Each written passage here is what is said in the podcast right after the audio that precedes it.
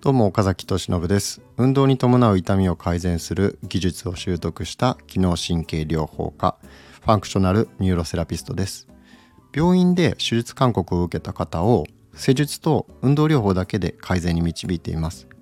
あなたはこのチャンネルを聞くことで動かすと関節や腰が痛いとか思い通りに動けないとか自由に歩けないとかそういった体の慢性的な症状を根本改善するための知識を得ることができます。ということで、えー、今日もやっていくんですけど、え、前回ですね僕がお伝えした、えー、人生を変える神経学から見た人生の変え方みたいな話ですね。えこれをですね、えもうちょっと深掘りしていきたいなと思うんですけど、えまあ、前回お伝えしたことをざっとあの復習というかねあの、まあ、大事なところなんで、えー、簡単にまとめたいと思うんですけど、まあ、結論としては人生を変えるには行動自体をコントロールしようとするんじゃなくて起こった出来事に対する解釈の質を高めて高めていくっていうことを意識して生活しましょうと。で行動っていうのは日常的な情報の取り入れ方、まあ、インプットですね。と、えー、そのその情報をどういうふうに、えー、自分が解釈するか頭の中で処理するかっていうのにもうほぼ依存していると。なのでもう行動をコントロールしようと思ってもなかなか自動的に起こる反応に近いものなのでこれを変えるのは難しいと。じゃあどうするか。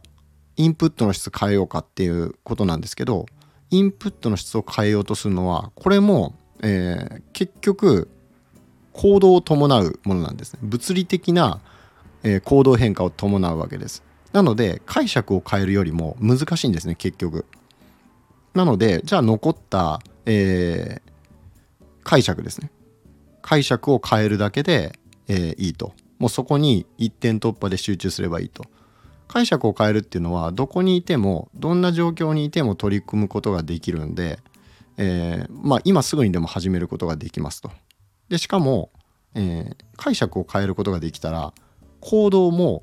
えー、インプットの質インプットっていうのも入力と出力これどっちも変わっていくんですね。なので神経の働きからしたら、えー、入力と出力とその間にある、えー、解釈っていうのがあるわけですけどインプットとアウトプットは変えるのが非常に難しいのでもう解釈だけに、えー、解釈解釈の質を高めることだけに、まあ、集中しましょう。っていうことをまあお伝えしたわけです。で、えー、まあここのところでじゃあ解釈変えるのって実際どんなことなのかっていうことなんですけどまあこれ僕の実体験のところで、えー、なんかその、まあ、僕の価値観としてなんかあの人生に対する価値観っていうものがそもそもなんかあんまりその何て言うのかなこう前向きになれない捉え方をしてたんですよね。っていうのがなんか、えー、どうせこの人生が終わったらもう何も終わりでしょうみたいなその人生はこの人生一回で終わりだと、まあ、信じてたわけです。でこの前世があるかとか後世があるか来世があるかとか、まあ、そんなことって、えー、誰も確かめようがないわけじゃないですか。なのでそこって本当にこれも解釈の一つなんですよ。それをどういうふうに解釈するか真実がどうかっていうよりもこれ真実はもう確かめようがないので死んだ後にねそのなんか、えー、戻ってこれるってわけじゃないので、えー、そういう人はいないのでまあまあなんかいますけどねそのなんか臨死体験したみたいな方と僕話したことあるんですけどうん、なんかそのお花畑みたいなところがあってそこから呼び戻されて戻ってきたみたいな、えー、話も聞いたことあるんですけどまあなんせその確かめようがないわけですよね。だったらこれをプラスに捉え直せばいいっていうことなんですけどその昔の僕は、えー、そういうことは一切まあ考えてなかったわけですよ。もうただ、えー、この人生っていうのは生まれ変わりもないし、えー、全てもうこの人生死んだら終わりだと。もう次はもう何もなくて一切の無の世界に、えー、行くわけだからもうそこで終わりっていう話ですね。でだったらなんかその生きる意味って何なのかなみたいな。でまあこのテーマって結構永遠のテーマだとまあ思うんですよね。その人生に意味を見いだすかどうか。でこれはそのもう意味なんてあるわけないっていう人もいるわけですよ。であの別にそういう考えもあのうんとまあ事実としてその意味なんてないって言ってしまえばないのかもしれないんですよ。うん、客観的に見て。だけどその考え方確かに事実かもしれない真実かもしれない。だけどそれってプラスになるんですかっていうとこなんですよ。その捉え方をしたところでなんかプラスになることってあります？って考えたら僕はないんじゃないかなって思うんですよ。あなたはどう思いますか？あの僕はもう全然ないなと思っててじゃあ今僕がどういう考え方してるかっていうと、えー、人生には人生っていうのは永久に続いていくって思ってるんですよ僕は。でえっ、ー、と自分が望みさえすればいくらでも、えー、まあ何て言うかその別の人生というか次の、えー、命っていうものを授かって、まあ、人間としてまた生まれ変わるみたいなイメージですね。で僕あの、まあ、これ勘違いしてほしくないんですけど無宗教です。一切宗教っていうのは、えー、何にもその信じてないし神様っていう存在もえー、あれは人間が作った概念だと思ってるので、まあ、それ前回の放送を聞いてみてほしいんですけど、えー、宗教とか神様っていう概念は人間が解釈、えー、物事を起こった物事とか、まあ辛い出来事っていうのを、えー、肯定的に捉えるそういう、えー、解釈の枠組みみたいなものを作って、えー、辛い状況でも人生を乗り越えられるそういう、えー、一つのルールみたいなこれに従って物事を捉えたら、えー、私たちは幸福に生きれますよみたいなそういう一つの指針を示すものだとそういう概念だと思ってるんですね。で、えー、なので神様がいるかいないかとかは僕は全然興味がなくて、えー、そこに本質はないと思ってるんですよ。いるかいないかじゃなくて人間が、えー、解釈っていうものをえー、最適化して、えー、自分、まあ、その解釈っていうのは自分たちの健康状態っていうのも左右するっていう話前回したんですけど、えー、まあ実際エネルギーを失うか、え、エネルギーに満ちた体になるかっていう、まあ、その免疫系ですね。免疫系がちゃんと働くか働かなくなるかっていうのも、え、痛みを感じにくくなるか、え、感じやすくなるかっていうのもその僕らが普段考えてる思考習慣に大きく左右されるんですね。なので、えー、僕らが見てる世界とか感じてる世界とかそういう今実際に起きてる、えー、自分たちがその体験してることっていうのは結局その僕らが普段考えてる思考によって成り立ってるっていうふうに、えー、捉えることができるんですね。でだったら、えー、もう自由に自分が決めちゃっていいんですよ。どうせ真実なんか確かめようがないわけで、えー、真実が何かっていうことはもちろん大事それ科学で追求していくっていうのは大事なんですけどその死んだ後の世界がどうだとかっていうのは誰にも分かんないわけじゃないですか今の科学では少なくとも分かんないわけですよ。でだったら都合のいいように要はその自分がよりこの人生っていう、まあ、与えられた人生をどういうふうに、えー、捉える？そういう枠組みですね。解釈の枠組み。これは自分で作っちゃっていいっていう話で要はいろんな考え方があるわけじゃないですか。その中で自分が一番しっくりくるものその解釈あそういう解釈あったのかと。そういう捉え方あったのかと。じゃあそれちょっと真似してやってみようかなって言って、えー、やってみればいいんですよ全然。で僕はえー、そのどうやったら自分が、えー、もっと何て言うかな楽しく前向きに充実した人生を過ごせるかなっていうのを、まあ、考えた時に、あの人生は終わらないと。今この命が仮に、えー、終わったとしても肉体的に、えー、肉体的なものが失われたとしてもその魂は、えー、不滅でいくらでもその、まあ、器さえ変えれば、えー、次のまた新しい人生を生きられるって思ってるんですね。であのそれは自由なわけですよそういう捉え方をしようがそんな考え方バカバカしいって、えー、誰かに言われても関係ないんですね。自分が決めればいいっていう話なので。で僕はそういう捉え方をすることによって、えー、かなり前向きになれたわけですよ。で今もあのまあなんかすごい不都合なことが自分の身に起こったとしてもそれを前向きに変換できるんですね。でもし仮に最悪ですよあのまあほんまになんか事業で大失敗したりだとか、えー、まあ例えば何でしょうねなんか巨額の借金を背負ったりとかえー、なんか片足を一本失ったりだとかまあそういうあの、まあ、手を失ってその僕の今の施術ができなくなるだとか、まあ、そういう状態に仮になってしまったとしたら、まあ、それもちろん嫌ですよそんなの。すごい悲しいですよ。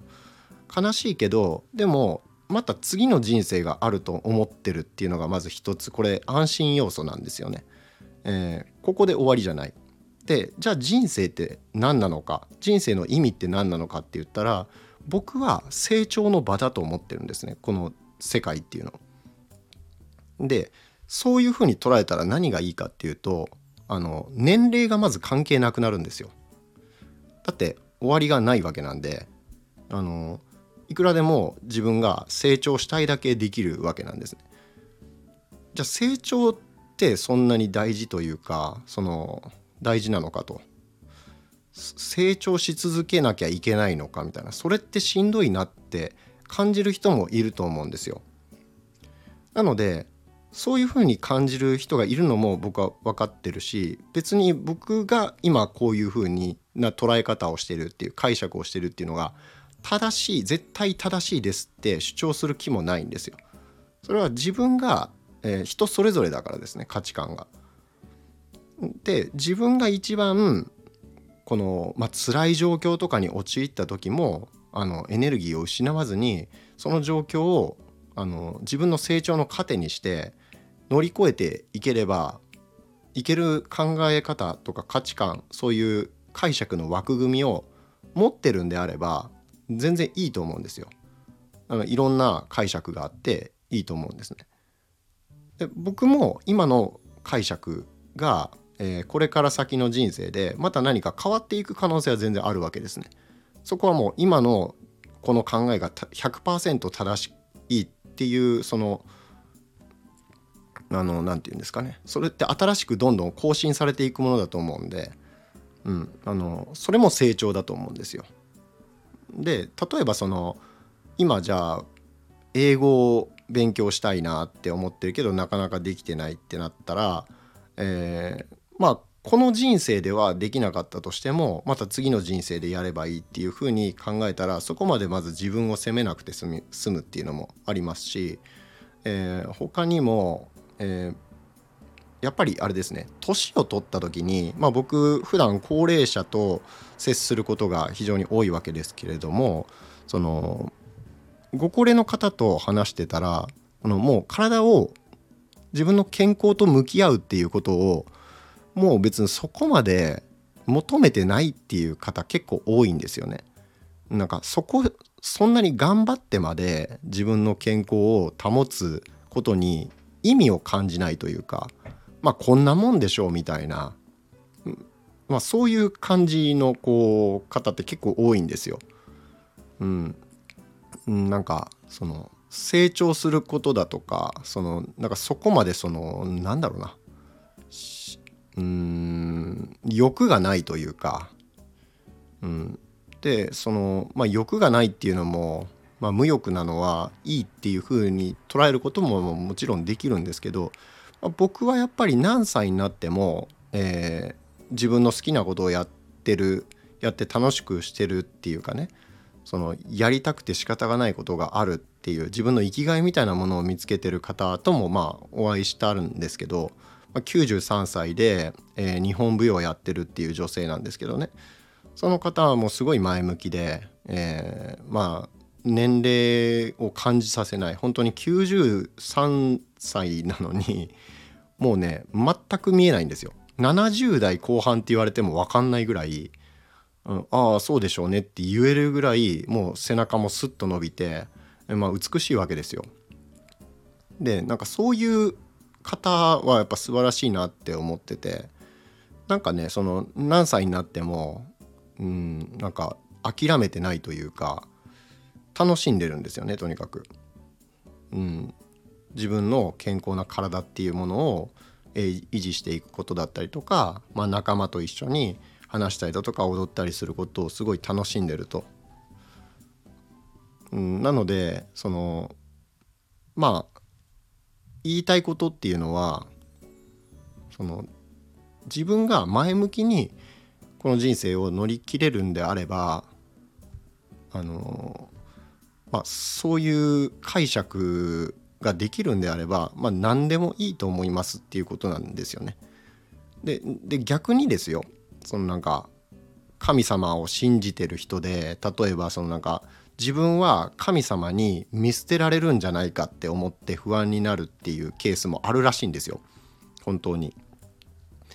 でなんかそれってなんかあの本質がずれてるじゃないですか。あの神経学的な観点から見たらなんかそれってすごい逆効果その神様っていう概念は、えー、自分の解釈をその変えることで人生を肯定的に乗り越える乗り切れるようにするためのツール一つの道具みたいなものなのにそれをそれで自分を傷つけてしまってるっていう、うん、なんかノコギリは木を切ったりするのに便利だからあるのになんか自分をそれで傷つけちゃってるみたいなイメージかな。うん、なんかそういう使い方じゃないよっていうそのなんか使い方を間違ってるなっていうふうに思ってて、うん、なのでまあそのツールだと思えばいいと思うんですよ。いろんな、まあ、考え方あるじゃないですか。いろんなその解釈の仕方っていうものがあるわけででそれはあくまでも道具なんですよ。あなたがこの人生を楽しんでえ前向きに生きるっていうツールなのでそれに逆に振り回されるっていうのはうんなんかちょっとね違うんじゃないかなっていうふうに思いますので、うんまあ、僕はそういうことはしてほしくないなって思うんですよね。で不調をきっかけに人生が好転するっていうことは、まあ、結構よくある話というかあのこまあ、なんでこれがよくある話かっていうとあのマイナスの、えーと、不快を避けたいっていう損失を避けたいっていう感情の方が、えー、何か快楽を得たいだとか、え、よりリッチになりたいとかそういうプラスの感情よりもネガティブな状態を避けたいっていう、えー、欲求の方が僕ら2倍ぐらい強いっていうふうに言われてるんですね。プロスペクト理論っていうんですけどでなのでその何かをがきっかけになって、えー、こうやら変えなきゃいけない自分を変えなきゃいけないって言って、えー、そっから、えー、あることがきっかけになって人生が変わったみたいなことってあるわけじゃないですか、まあ、そういう話ってよく聞くじゃないですか。あれは結構結局そのやばいっていう状況になってそのネガティブな状況からなんとか抜け出したいっていうエネルギーがすごく強いから、えー、それが、えーまあ、自分の解釈今までの価値観とか優先順位ですねそういったものを書き換えてで結果行動が変わって行動が変わった結果インプットの質も変わってっていうそういういい循環が起こることでどんどん状況が好転していったっていうことだと思うんですよね。なので一回その解釈が、えー、質の高いいい解釈肯定的に現状を捉えるっていう解釈が身についたら、えー、どんどんこういいサイクルが起こってくるんですよ。プラスの循環、うん、っていうのが起こってくるのでどんどん状況が良くなっていくんですよね。うん、なのでまあその、えー、神経学的に見た時にこの解釈出来事をどう捉えるかで自分が今どんな感情をその出来事から感じてるのかっていうのを一回その客観的に見て、えー、出来事と感情っていうものを切り離して冷静にちょっとね一個離れた上からの視点で見てみてほしいんですよね。でそういう習慣を、えー、やっていくとその目の前の出来事にいちいちそのものすごい落ち込んだりだとかなんか一喜一憂すごい感情が動くっていうことがあのなくなって冷静に現状を見れるようになるんですよね。そしたらすごい穏やかな気持ちになれるんですよ。うん。まあ視野が広がるっていうことですね。でその視野っていうのは僕はまああの広い方がまあ広い視野と狭い視野を行ったり来たりできるっていうことが大事だと思ってて例えばその、えー、この人生が僕は終わりじゃないまだいくらでもその挑戦したければ続けることができるって信じてるんですけどそういう捉え方っていうのも結局視野が広いってことじゃないですか。だってこの人生しかもう自分にはないって思ってる人と、えー、まだまだいくらでもこれから先あるって思ってる人だったらこの命を失うっていう怖さ恐怖心だったりとかなんかいろんなものがこう捉え方変わってくると思うんですよ。余裕が出るというか、うん。まあ、仮にこの人生でもう最悪のボロボロの状況になったとしても、まあ、それは自分の成長の、えー、糧として、えー、自分がより成長した人間になるためのに与えられた、えー、まあステージっていうふうに捉えることができればえー、そんなにねこう何て言うのかな悲観しなくて済むわけですよね。うん、なので、えー、まあ、僕はそういうふうに考えてますと個人的にはそんなふうに、えー、まあ、生きてるっていうところですね。うん、なので体を鍛えることもやってますしその、まあ、日々学ぶっていうこともやってるんですけどそれは、えー、なんかそのお金が欲しくてたまらないからとか、えー、あとは何だろうな、うん、なんか健康を維持しないと将来その寝寝たきりになるのが怖いだとかなんかそういうものではないんですよね。その恐怖があるから、えー、やる駆り立てられるようにそれをやるっていうのじゃなくて単純にその成長することそのものが、えー、僕はうんその人生の意味だと思ってるんですよね。でイメージのところうんと山登りとかに例えると分かりやすいんじゃないかなと思うんですけどまあ登山されたことある人だったら分かると思うんですけど、まあ、山登る最中ってしんどいじゃないですかまあまあ。だけど頂上に登ったら、えー、すごい達成感あって、まあ、気持ちいいじゃないですか。でまた別のより難しい山により高い山に登ろうって思って、えー、まあ体力をつけたりだとかなんか道具を選別したりだとかまあいろいろ工夫をして楽しむわけじゃないですか。であれってなんかその頂上に登ることでトロフィーがもらえるとかなんか誰かに認められるとかまあそういう要素もあるとは思いますよ。うん、あの世界最高峰のエベレストに登頂したっていうそういう称号が欲しくてやってるっていう人ももちろんいると思うんですけどそういうレベルじゃなくて単純に山登るのが好きっていう人もいるわけじゃないですか。でだか僕もそれに近いんですね。その成長することは、えー、山登りをすることにかなり似てると思ってるんですよ。山登ったからといってじゃあ頂上にたどり着いたからといって別に何が変わるわけでもないじゃないですか周りの人に何かじゃあそれで、うん、影響があるかって言ったら特にないわけなんですけどでも楽しいからやるわけじゃないですか。でそういうことなんですよね。そのうん何かを達成するための、えー、手段とかじゃなくてあのもうそれ自体が目的ってことですね。何か別の目的があってその目的を果たすために成長っていうことが必要だからやるとかじゃなくて単純に、え、それが楽しいからやるっていうあの、まあ、そういうことなんですよね。うん、なのでそれは何が、えー、楽しいかっていうのは人それぞれいろいろ違うんですけど、まあ、必ず僕はその人それぞれの、えー、なんか喜びっていうかねその自分の、えー、存在意義みたいなものを感じられる何かっていうのが、えー、あると思うんですよね。うん、でそれは必ずしも誰かにものすごいそのいい影響を与えるっていうことがなかったとしても、えー、全然いいと思うんですよね。もちろん人にそれで自分がやってることで貢献できたらそれはもう最高じゃないですか。うん。それは僕もできれば貢献したいって思ってるからこうやって音声配信をしてるわけなんですけどあのー、うん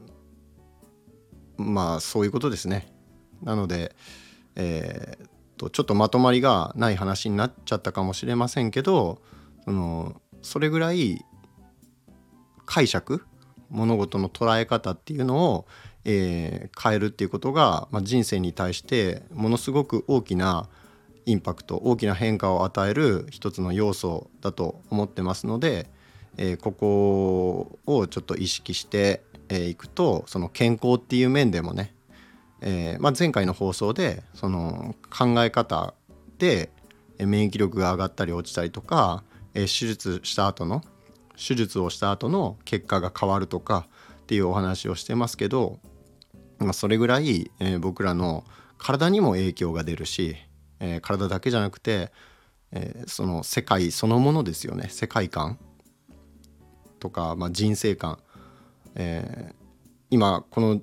瞬間にどれぐらい価値を感じられるかありがたいって思えるかとか、まあ、そういうところにも関わってくる概念だと思うので、えちょっとまあ、もしこれ1回で理解できなかったら、えー、もう一回聞いてもらえたら嬉しいなと思います。ということで、えー、今回の放送は以上で終わります。